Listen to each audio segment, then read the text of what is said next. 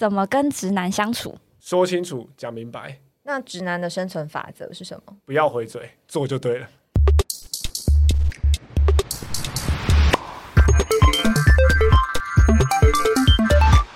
你怎么知道你走的路、做的选择这么正确呢？想不到吧？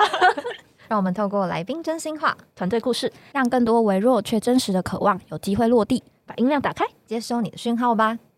嗨，欢迎来到理想讯号，我是 Zoe，我是克克。这里听不到学习心法、精进人生，或者是成为说到做到的大人这些东西。那只有网络上找不到的好好幕后花絮、来宾真心话，或者是你想下班之后躺平的罪恶感，想找人大家一起来分担。那第一季我们想要来谈失败。第一集呢，我们就要特别邀请出我们的重量级伙伴。那这里的重量指的不是体重，虽然可能当爸以后身材会需要一点点的优化。那这集邀请到我们比较不常对外公开的隐藏版大家长 Austin。那请 Austin 简单自我介绍一下。嗨，大家好，我是好好的共同创办人，然后现在也是好好 for business 企业端总监的 Austin。那好好其实是在二零一五年的时候，由四个共同创办人所创立。那好奇 Austin 当初为什么会想要踏上创业这条路？直接来是不是？没错。好，当初呃，其实我跟阿诺认识是蛮久以前，因为阿诺是好好的 CEO 嘛。那我其实，在二零一三年、一二年的时候，就在台大的那个交换学生社团里面认识他。那当时我们都是台大的交换学生，所以在欧洲，呃，我当时在柏林，那他在瑞士。那当时有一个很有名的一个名词，我不知道现在这个时代还有没有在流行，叫做 Couch Serving，可以说是 Airbnb 的前身嘛，就是大家呃穷学生我们在欧洲，大家互相住借那个住宿嘛。你到我柏林这边玩，你睡我沙发，我去瑞士睡，就是因为这样，因为缘分认识阿诺，然后觉得诶。他蛮有趣的，那他觉得我就是个工程师，所以 就是可能可以叫我修电脑之类的。Anyway，那我们就认识，然后回来一三年聚餐，然后聊一聊吃饭，也蛮开心的。那结果后来呃，当天聚餐他就突然提到说，哎，他有些想法。那我觉得他应该是早就有这个想法，然后只是把我约出来。冲康我这样，总算约到一个工程师。对，有一个想法找一个工程师，不是一个蛮自然的事情吗？对，所以他就找我出来聊了一下这个想法，然后，哎，这个想法做做做做了两年，然后不小心就创业了。哇，当初创业这决定是跟阿诺那一场吃饭之后就立马决定的吗？哦，没有没有，当时阿诺的想法其实蛮简单的，就是，哎，他觉得他在。呃，台大念书的时候，身旁有很多多才多艺的人，可是好像没有一个管道可以知道说，哎，呃，我的书卷同学他其实同时也是世界调酒大赛冠军，然后我的隔壁同学他可能也是呃日本的街舞冠军，那呃希望有一个机会跟方式可以呃让大家认识到这些人，所以他当时想法很。哦，我会说天真，就是开了一个平台，然后觉得大家就会上来，然后说，哎，我想要教你这个东西，然后我想跟你学另外的东西，那我们来做技能交换吧。对，所以啊，一三年的时候就是用这个想法开始的。那我当时一个工程师的想法是。我赶快把这个平台做出来了事，这样 就是应付一下 这个很有 crazy idea 的一些一个一个朋友这样。那中间一三到一四年就有点是 side project 啊，就是在下班的时候还有周末的时候做一做，哎，发现其实蛮好玩的。然后每天都看到不一样的，不管是 user 啊，或者是老师啊，或者是不一样的挑战，然后一个一个把它击破，然后就觉得哎，好像蛮有成就感，就蛮好玩的。然后到一四年的时候，我们当时的产品。哦，来到了几千人的 user，而且我们没有花任何行销费用，没有花一毛钱广告，都是纯粹靠口碑跟自己来的，就觉得哎，好像可行，就就跳下来了，就就跟我老板说，老板我要辞职喽，然后呢，老板就对对我一个，我现在不知道那个是什么样的微笑，不知道是说嗯，你蛮天真的，还是啊，祝福你。所以好好的前身是从欧北欧。回到 skill hopping，然后才是现在的好好好学校。对，那你刚刚说到，就是你决定要放下你的主业，然后辞职来做好好好学校，那个是什么契机？是几千个人 user 的时候发现的吗？其实老实说，因为刚刚可可有提到哈好，其实不是我们第一个产品，它前面其实有两个我们创业的题目。那第一个叫 Obel，是一个语言交换平台，然后第二个叫做 Skill Hopping，是技能交换平台。那我现在都会戏称，就是我们是二零一四年的 Tinder 啊，就是呃，就是大家诶、在这个网站上可以找到说，诶、你想学什么，我可以教什么，我要找到一个 teammate 这样一个、嗯一个可以跟我互相学习的人。那其实我们在我在决定跳出来创业的时候，还没有任何好好的影子。就是我们当时是跳呃是 based on skill hopping 有三千到五千人的注册吧，两三个月内就有这么多人注册，然后有很多人在上面做交换，所以觉得诶这个数字跟这个 user 的 feedback 都很好，所以我们就决定跳出来了。那跳出来过了两个礼拜，就发现我们跳的好像太天真了，因为 不知道怎么赚钱，就单纯觉得哎、user 喜欢用，然后有很多数字，我们就跳出来了。对，所以哈豪其实际上是我们在后来呃，在针对 skill hopping user 问了更多细节以后，我们做了一个转型。那当初踏上创业之后，有想过失败怎么办吗？还是就一股脑的冲下去了？我觉得太年轻了，太冲动了，所以老呃那时候二十五岁吧，二十五、二十六岁，所以创业当然有想过失败，但是总觉得失败离自己不会这么近，对自己很有信心。那也当然也会想说，那失败怎么办？大不了就是再回去找我前老板说，哎、老板我回来了。不过你那时候人生大事也是正在进行当中、哎，就是你决定 要创业的时候，好像也是面临了你一个人生大事。对你提醒我了，为什么我说我不太怕失败？因为也有不一样的原因。呃，刚好时间刚好，因为刚好有交往七年的女朋友。我记得我是十一月十四号离职吧，然后我十一月十四号当天晚上就呃包场了一个咖啡厅，然后跟就跟阿诺就假装了是一个募资晚会，有邀请很多投资人来，然后也邀请我女朋友来，然后当场就跟她求婚。那 他当时我忘记他知不知道我要创业了，但是可能被爱冲昏了头，所以他说 yes。那我就想说，嗯，OK，我接下来三年应该有一点生活费了，当个小白脸。上了贼船，呃他可能不知道，所以其实你的人生大事都旁边都有阿诺在。这样讲好像怪怪的。对，但的确他当时帮我后着那个假的募资大会，然后邀请了哦亲朋好友来，然后啊、也因为用这个募资大会，就是跟我女朋友讲说，哎、你那一天要穿的比较漂亮，因为很多投资人会来，然后她就真的穿的很漂亮，然后还还好害我没有被骂，因为很多后来就是女生朋友在结婚的时候就说，哎、男朋友来一个突击，就没有办法去化妆打扮这样。对，所以我觉得这道大家可以学起来。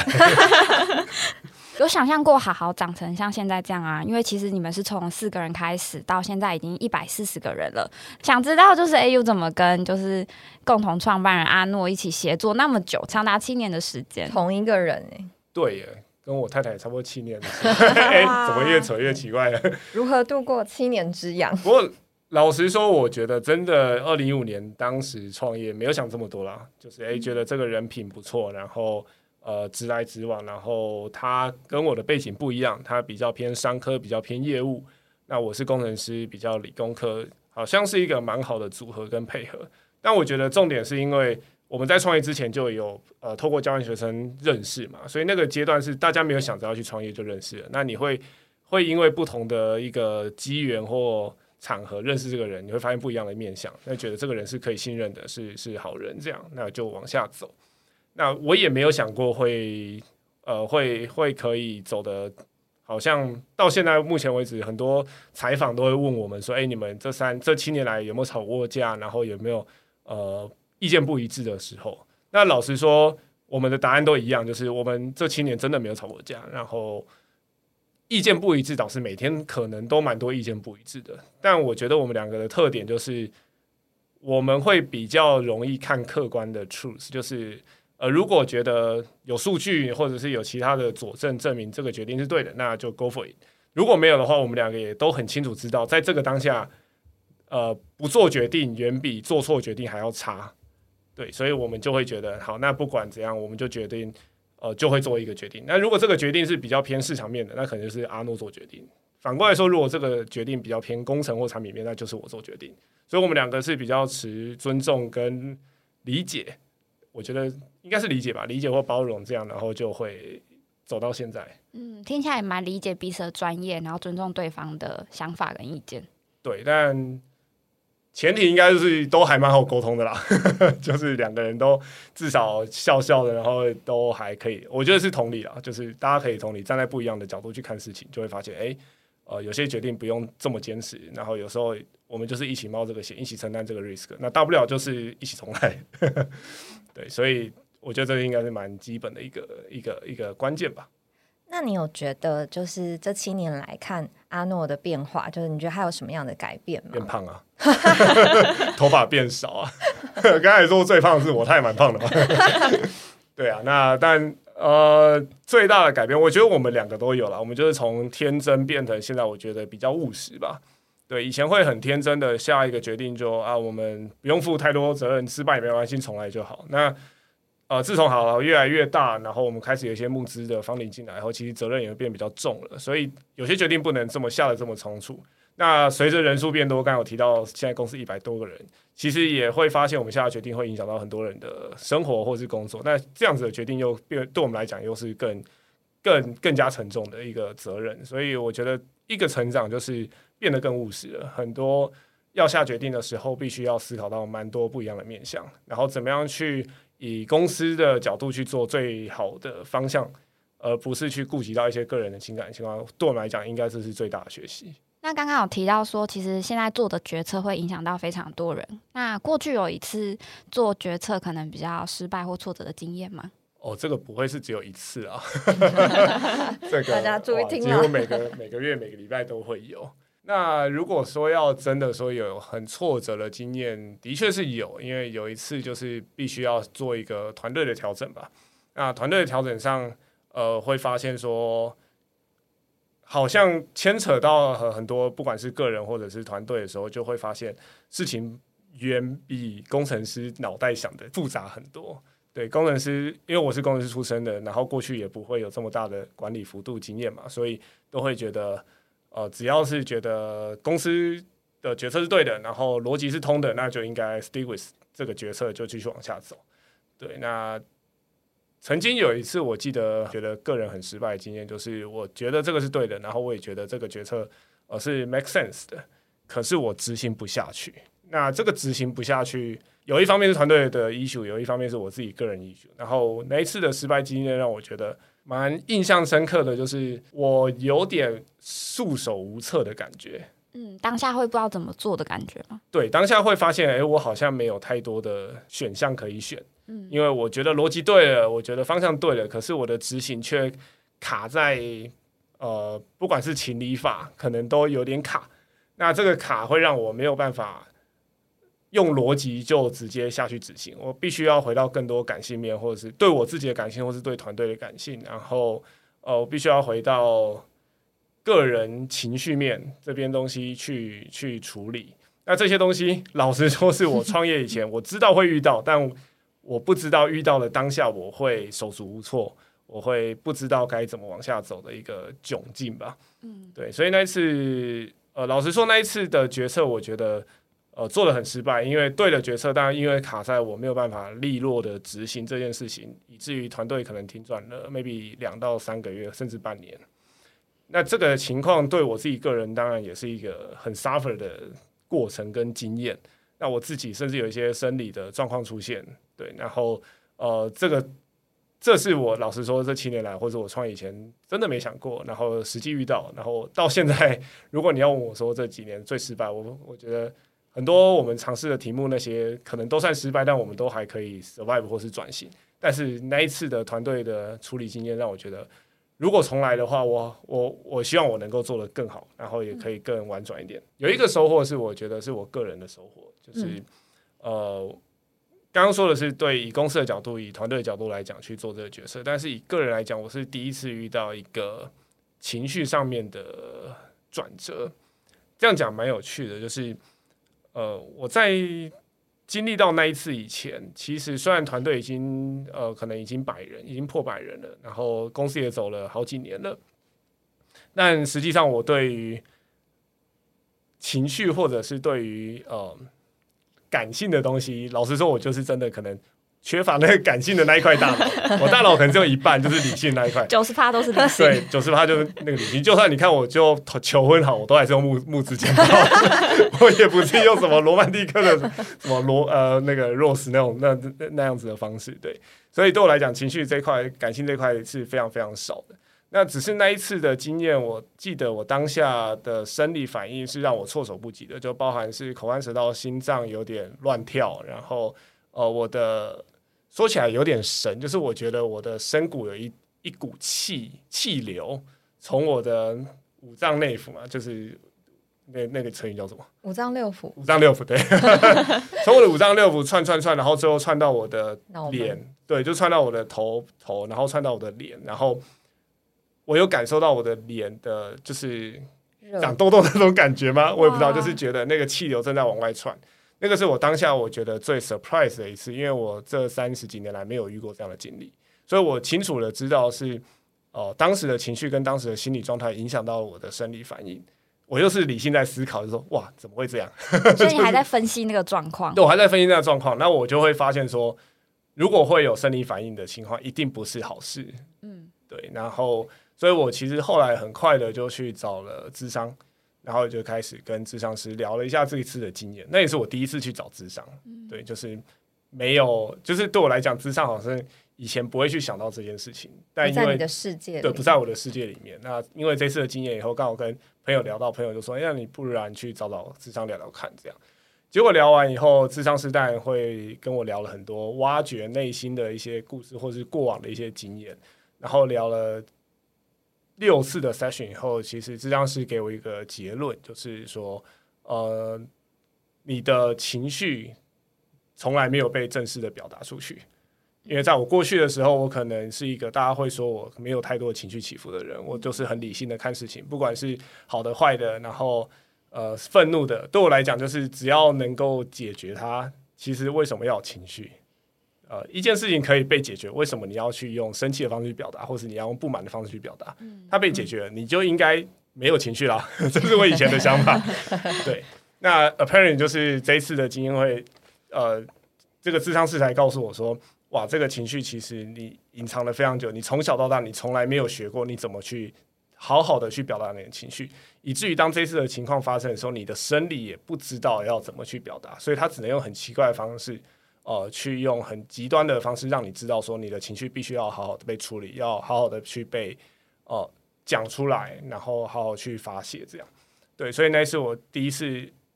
感受到这样。那我记得有一个印象很深刻，他跟我说的就是，我跟他说，我不懂为什么大家要生气，为什么大家生气一定要就是大吼，为什么要翻翻桌？嗯对，为什么要很大的这个反应？他说，呃，这个智商是跟我说，其实生气不一定是要大吼，你生气你还是可以心平气和的去讲出你生气，这也是一个宣泄的方式。嗯嗯嗯。那对我来讲说，哦，OK。OK，新的一条路，我没有想过这件事。我从来过去就会只把生气跟暴气这件事情是等同的一个一个经验，这样。那其实他可以不用，他生气可以是情绪，你还是可以用很平静的方式去好好处理生气的情绪。所以这一这一个事件让我呃当时就会理理解到说哦，原来情绪还有很多的 表达呃表达方式。那从那次以后，我就比较没有经历过一样的生理状况了。那我也开始就学着说，怎么样在不同的情况来跟大家说，哎，其实我有我有一点情绪，我有点生气，因为怎样，或者是我还没试过，但很开心的时候就是不笑，然后说，诶，我现在很开心，我也没有试过这样，对，但是这是对我来讲就是一个呃失败失败的一个经验，然后但是我学到一个东西。这听起来很短，但其实这段期间已经呃，当时应该有经历到半年到一年的时间。那半年时间我都觉得我在 fail，而且我的呃身体状况是不断的往下的，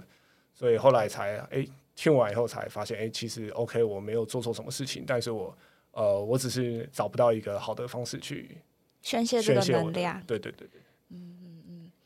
那你在学会这样表达之后，对你的工作或生活有带来影响吗？有，但是应该是说蛮幸，呃，不能说蛮幸运了，就是时间上刚好后来比较少遇到类似的状况，嗯，对，所以在这一块比较没有。但是以宣泄情绪或者是表达情绪这件事，后来就蛮多次了，不管是家庭或是呃合作的时候，我会比较正常的去跟不管是合作伙伴或者是家庭成员，就是说我现在不太高兴这件事情，对，那他们就会发现，哎、奥斯你好像变了。以前可能就是不讲话，然后或者是写在脸上，但是现在他会心情 心平气和的跟我说他生气了，但我不知道他在胡乱胡乱我还是在 增笑哎、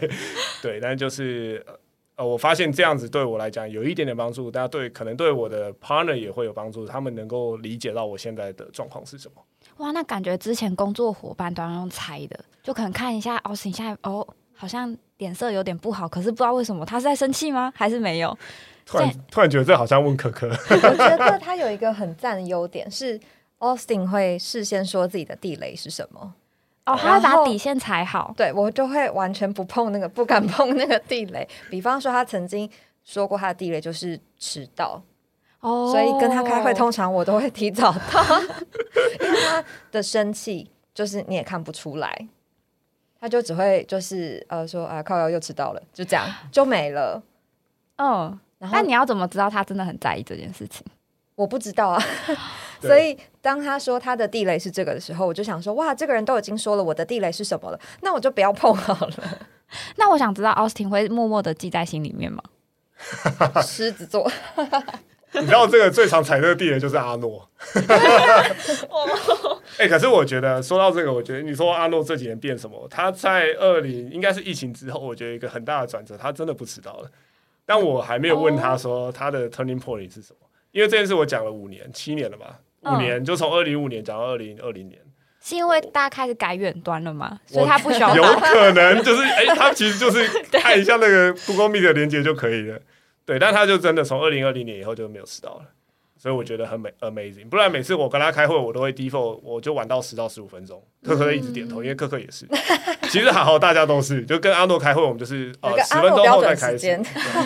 那我觉得就浪费大家十分钟的时间啦，嗯所以呃一直跟他讲，但是后来后来他有呃明确的改掉，但我不知道那个原因是什么。改下次访问的时候问他一下。好，我们把它记下来。我觉得一定有一个 turning point，因为这个东西讲了五年，他不会一夕之间就改，但的确最近改了，哦对，所以一定有一个宝可以挖。好好把它记下来。那刚刚你有说到，就是比如说这七年来，你跟阿诺其实都有改变嘛，就是从比较天真的人变成了更务实的角色。但其实你在海豪里面，其实你内部转职还蛮多的诶，就从最一开始的 co-founder 工程师，对到甚至行销部一开始是你成立的对，到现在你在担任就是 to B 的总监。对对，那这中间里面换了这么多领域，可能有很多是你不熟悉的，你是怎么去学习，或者是怎么去面对你遇到的挑战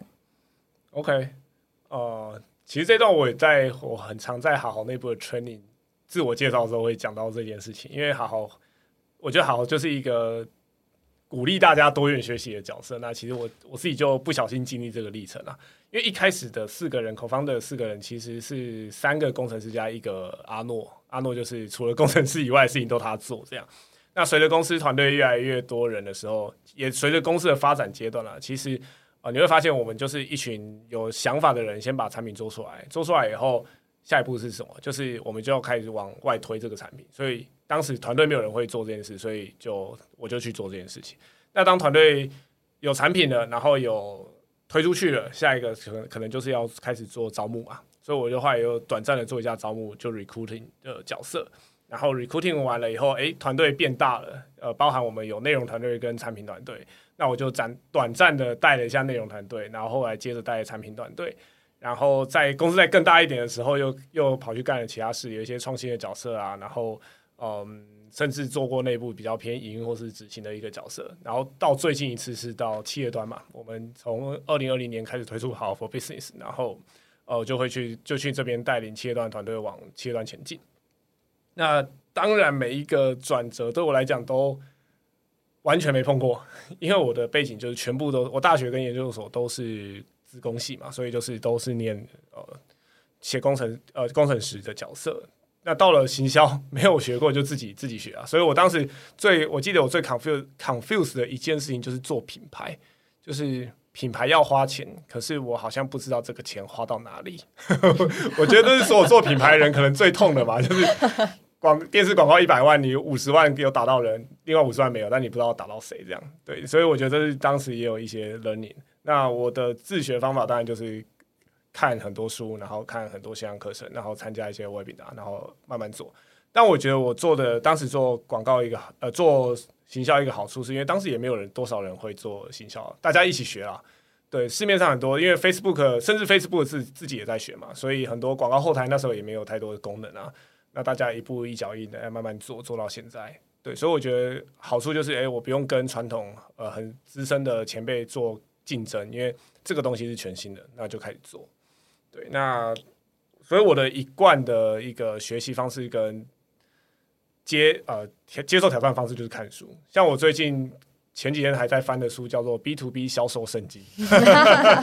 对啊，就是呃到了企业端以后发现哇，企业端跟消费者端是完全不一样的一个世界，所以也会看蛮多书的去去挖。那有时候我就会发现，哎，其实你看看书看来看去，就好像某一个领域就缺了很多书，缺了很多内容，但这个领域跟那个问题实际存在，哎，其实这又是另外一个创业的想法。就是可能那边有实际的需求，但是没有 solution，所以没有人写书，因为没有人知道怎么做。那每次像我最近在 B to B 就有发现类似的状况，所以就会哎，那好像又蛮蛮有趣的。然后就呃，我会去看国外的一些报道，因为有时候这种科技或者这种这种呃商业的东西，其实国外走比较快，对，所以大致上就就是往看书、看影片做学习。听起来你没有非常害怕未知这件事。对不对我没有害怕未知，我还蛮喜欢学未知的。对，我觉我觉得这是为什么阿诺跟阿诺一起做好好，就是哎，蛮蛮乐在其中，因为就在学。对我们来讲，就是哎，我们做的工作是自己喜欢做事嘛，因为我们就喜欢学习很多未知的东西。我现在觉得最可惜，因为我真的太忙了，我没有时间去好很好的研究区块链这个东西。但区块链这个东西，就是如果我有时间，我就会想要装兵一下去看。但区块链真的动好快啊！只要有时间才有办法了解。对啊，这样听起来，其实我觉得，呃，你跟阿诺的分配也是塑造整个好好的氛围的形式。就是，呃，我觉得我们有个概念是拥抱失败，然后快速迭代。那虽然对很多伙伴来说，应该是有点痛苦，对你吧？就是真的还蛮常在改变的，但是听起来就是因为你们的快速变动，所以呃，你们可以很迅速的去学习、了解这种不同的状态、思维模式应该要怎么去变换，然后帮助整个公司去成长。对，那呃，这是比较公司面的嘛？那基于你个人面的嘞，就是你会怎么看？就是这七年的成长或者是变化？哇，老实说，我这七年都奉献给公司了，所以 个人跟公司是一体的。嗯嗯，那只是我这两年的确在个人生活上做了比较大的变化跟转变，因为结婚五年嘛，也该差不多下一个阶段了。所以呃，去年有不是我生下 我太太，就是我太太生下一对双胞胎。对，所以呃，老实说，当时没有想到是双胞胎，原本想说，嗯，二打一，应该我还有一点时间创业吧？哇！这个双胞胎，对，如果听众有双胞胎的父母，你应该知道我在讲什么。哇，金价不是人干的事情哦。那又刚好，因为呃，小犬是这样讲吗？小犬跟小女是去年四月的时候出生。小犬这个说法很少听到了。我也不知道。好，Anyway，One g a 啊，刚刚我怎么 g 啊呢？很有亲切感。对，去年四月的时候出生哦，大家应该还记得四月是发生什么事？去年四月、五月是疫情宝宝。对，疫情，然后第一次正式比较正式的进入三级警戒。哦，三级警戒对大家来讲就是你不能上班，你不能出门上班嘛？那也代表什么？代表我没有保姆，哇，这是这是崩溃了。培养感情，对，二打二，然后又是刚出生一个月的婴儿，而且还两只，哇，那真的是会啼笑。对，所以我去年啊，大概第二季、第三季的时候，就在我人生上做了一个很大很大的转变，就是我花了呃大概一半的时间在家庭身上了，因为原本是 full time 都在公司嘛。对，那现在在一半甚至更多时间在家庭身上。那以个人来讲，就是发现成为父母、新手父母，但你会有很多不一样的感受，很多不一样的东西。那甚至情绪，我觉得也是重新一个学习，怎么看小朋友的情绪，从原本 我们不知道，今天我早上我女儿在摔奶嘴，对，所以这个都蛮有趣的。我觉得现在才真的去思考 work life balance 这件事情啊，以前就是 work。然后一点点 life，然后我都会叫它 work life integrated，就是对我来讲，工作就是生活，生活就是工作，我也很享受在其中是没有问题的。可是有了小朋友以后就不行了，因为小朋友你必须 full time 的去看小朋友，像我现在每天晚上六点下班到九点他们睡觉这三个小时，我是几乎没有办法，不是几乎，我是完全没有办法开电脑的，我要 full time 看他们，因为我昨天一没看到我女儿就从沙发上摔下来，所以 所以就是这段时间可能就会比较有学习到这一块，就是诶学习当个家庭主夫，对，为人父这样。那你其实以前刚刚我们有说到，你几乎大概百分之九十都是理性脑，有因为就是小孩出生之后打开你的感性觉知吗？哦，我觉得有诶、就是我现在看到小朋友新闻都像最近有很悲伤的小朋友的新闻，嗯对，那我会很有感，我会非常的有感受，甚至看到新闻我会有点想落泪这种感觉。那对，就不谈这个新闻，因为我觉得它呃是很不幸的一个事件了。对，那但是我觉得就是类似的状况，有因为小朋友的出现，然后开始发现呃，因为刚好我我是龙凤胎，一男一女，那他们两个的情绪感受是完全不一样的，就是。呃，哥哥很爱哭，然后妹妹是很爱生气，所以 就是两个，对，以后二十年后他看到这个人会打我这样，对，但是就是会发现他们必须要处理的方式不一样，可能哥哥是用抱的，然后妹妹是用哄的，就是不太一样。哇，对所以 Austin 开始会哄哄女生，这道我老婆应该听不到。老婆会不会感触良多？天哪，小情敌出现了。对，我觉得可能一开始大家都会觉得是这样，但是后来发现双胞胎父母没有在 care 情敌这件事，因为你太累了。能照顾就好了。对，你要全部拿去照顾太好了，一打二 OK 送给你，对，可以睡好好睡个觉都太都太困难。我已经一年半，一年对，就是从出生到现在，我还没有睡超连续超过六个小时过。对，每天都一定会被打断，而且又双胞胎，一个吵一个，哇！那这样老婆有感受到当爸之后你的改变吗？他有觉得你没那么直男了吗？因为呃，跟大家说一下，就是我们过去在好好里面团队，我们都说 Austin 是超级钢铁直男的钢铁直男，没有人比他更直男了。我听到的一个故事是我那时候才刚来哈好，然后我就听到我的主管他就跟我说，就是有一天 Austin 就看到他，然后他好像有上腮红，然后 Austin 就问他说：“你脸是过敏了吗 哎、他有很多这种发言呢。他有一次看到我，他就说：“呃，你是不是变瘦了？”然后正当我很开心，他就说：“呃，你是不是都没有吃饱啊 我想说，我表达一下关心，所以我的重点其实第二句，你怕我吃不饱对我怕你吃不饱。？”哦，那我想问 Austin 是什么时候学会送蛋糕的？因为我觉得可能很多直男不是天生就会这个技能，我是被命令的，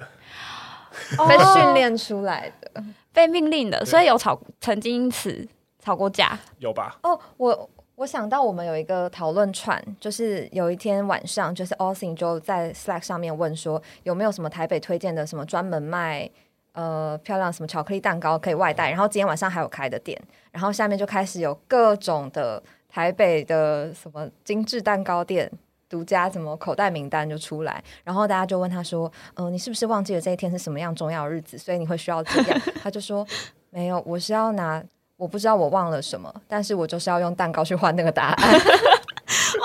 结果那天我忘记，我真的忘记那天是什么日子。大家后来好像有问你，然后你就说吃蛋糕还要答案吗？就是要吃蛋糕就是了。哦，对，哦对，应该是哦我老婆威胁我而已。她说我要吃蛋糕，然后她可能是问我说蛋糕嘞，然后我就会想说，干死定了哇塞，今天是什么日子？我完全不知道啊。对，所以就是 well prepared。你有想过，就是如果今天是一个就是平行宇宙的话，你没有创业，没有创好好，你觉得你可能会做什么事情吗？没有创业，没有创好，我可能会继续做工程师，但是会往产品的方面走吧，因为我自己蛮喜欢做产品的。我后来有觉得，就是可能从小到大的求学经验啦，就是以前呃国中的时候可能成绩还不错，然后到高中到了第一志愿以后就发现，哎、也没有那么不错啦，就是三十几名这样，然后全班也不过三十几个人，然后我也三十几名，然 后考大学的时候，哎、成绩也不错。那进到大学以后，发现哎、也没有那么不错啦，就是一百个人都一百多个人，我还是一百多名这样。所以后来发现，在学术这一块，我应该不是没什么搞头了。对，那但是我发现我有一个比较不一样，就是我我可能比较有创造力跟想象力，就是很多时候看到一个问题的时候，我的 solution 就会浮现在脑海里面。那尤其是可能是网站或产品或 app 这样的东西，所以像内部在其实好内部在讨论，我昨天才在跟产品经理在聊天，就是以后在讨论产品的时候，我希望我们都是拿 wireframe 的这样子的图示来讨论，因为以图示来讲，我们就很多东西可以，我很多想法可以 A 浪上去。可是如果你单纯用文字讲，条列式的，那我好像没有办法去给你太多的建议，这样。对，那类似的东西就是一直有，我觉得这这几年来一直都有都有这样的想象在。所以，如果假设没创业的话，我可能也是往产品跟工程的方向走。那可能到最后还是会创业吧，我猜。只是可能题目不太一样了。嗯嗯。对，但的确教育对我来讲，好像有点是，呃，跟我我觉得跟我自己有个。个人的关系啦，就以前就是从呃国高中，我就是那种补习班的常客。但补习班常客不是说我去上补习班，而是因为呃我会必须要去打工，所以我就是一直在补习班度过。我以前是大家不知道知不知道这个名字叫板哥跟板弟，还有那个空地板妹，我也当过。空地空空地就是那个控摄影机的录影的，对。然后板弟，因为我都是这两个角色，所以我的我的学费就是一半嘛，就是半价这样。然后就大学四年，我也家教接很多，所以其实我对我来讲，就是教育学习这件事，我是蛮喜欢也蛮热忱的。对，所以就就做就做好好。所以我觉得，如果再说二零一五年会不会再来一次，我觉得可能八九不离十会差不多了。对。哎，会因为你育儿的关系，就是会更在意就是教育这个议题吗？不会，还没。对，还没。然后可能也不会，不会的原因是因为我觉得。我的学习比较都是靠自己的哦，然后我觉得靠自己的学习，或你自主有学习动力这件事情强过任何安排，所以要做的事情是，我觉得会是 trigger 他的学习动能，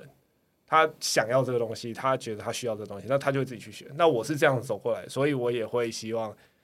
可能我的小朋友也是，我不会帮他安排很多补习或是课程，但是他如果。有，我会想办法去找到怎么去 trigger 他应该要去学这东西。那我觉得追根究底，其实育儿我觉得最重要就是培养他好奇心啊。他只要有好奇心，那我觉得剩下都解决了。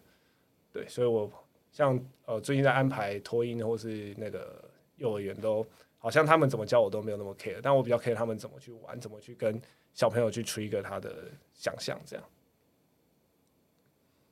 如果我当时我爸妈也是这个教育方式，我应该会过得更快乐。这句话可以讲吗？看你爸爸会不会听呢？那我觉得这就是一半一半，因为高台湾就是还是有很多人就是呃被安排的教育嘛，跟自己的教育，我觉得这个我看的蛮多，因为很多同学都不知道为什么自己要念这个科系啊。但这我觉得这就是阿诺自己看到的现象嘛，因为他也真的是因为这个现象，所以他才觉得要做 skill h a p p 让大家去学他真的有兴趣的东西。那误打误撞，我们就做了好好这样。那感觉上，我们应该还是有帮助到蛮多人的啦，找到自己的兴趣，对我觉得这是最重要的。嗯嗯嗯，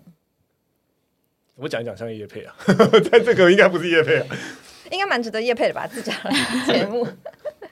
其实这个也是我第一次听你讲，哎，就我从来没有听过你刚刚说就是那个经历，然后也让我还蛮意外的，而且好像有种把你的那个理性脑剖开，然后发现哦，里面还有一些感性的成分，然后你怎么去消化情绪的，就是。让我自己觉得蛮蛮惊讶的，嗯，有发现了另外一面的感觉，发现另一个哦，剩下一点点那个感情，赶快把它挖出来，不然就不见了。我自己我自己也蛮惊讶的，因为老实说没有经过那个智商，我好像也从来也不会去认真的去思考这件事情啊。对，所以智商我觉得蛮蛮有用的，蛮有趣的，感觉打开了你很多的感知。哎，对，就是从那次以后，我就发现。甚至我买了一些书，因为我学习的方式就是看书嘛，所以就是买了一些书，是关于在讲情绪，关于在讲呃好好说话这样子一个机制。对，哎，干嘛笑？不是要给我老婆看的，不是哦。再次证明不是哦。有种此地无银三百两我那个书书放在我的那个床头柜，所以你随时可以看到。好的，然后我们今天也听到了很多 Austin 的分享，就是无论是从好好的一开始创办的一些故事，到你怎么跟阿诺之间的分工协作，然后怎么样不会面临七年之痒的这个过程，最后到了你分享了你自己的一些呃生活经历等等的。那今天时间应该差不多了，那我们就很感谢 Austin 今天的分享。然后不晓得大家喜欢今天的讯号吗？对，欢迎大家可以到 Apple Podcast 还有各大平台帮我们打星星，或者是跟我们分享你的想法。那我们今天时间差不多，但我们最后是不是要跟大家来小小预告一下下一集？那想请 Austin 帮我们介绍一下，就是下一集会受访的伙伴，但不能讲出他们的所属的团队的名字。好，啊、这两个伙伴在好好都好一段时间了，我们也非常的熟悉。那他们最近刚好 transition 到一个新的团队，那这个团队做的主题我就不讲了，他们等下会自己讲。但这两个人认识很久以后，发现他们两个是好好数一数二聪明绝顶的人。我说聪明绝顶不是。不是夸，不是不是是夸奖了，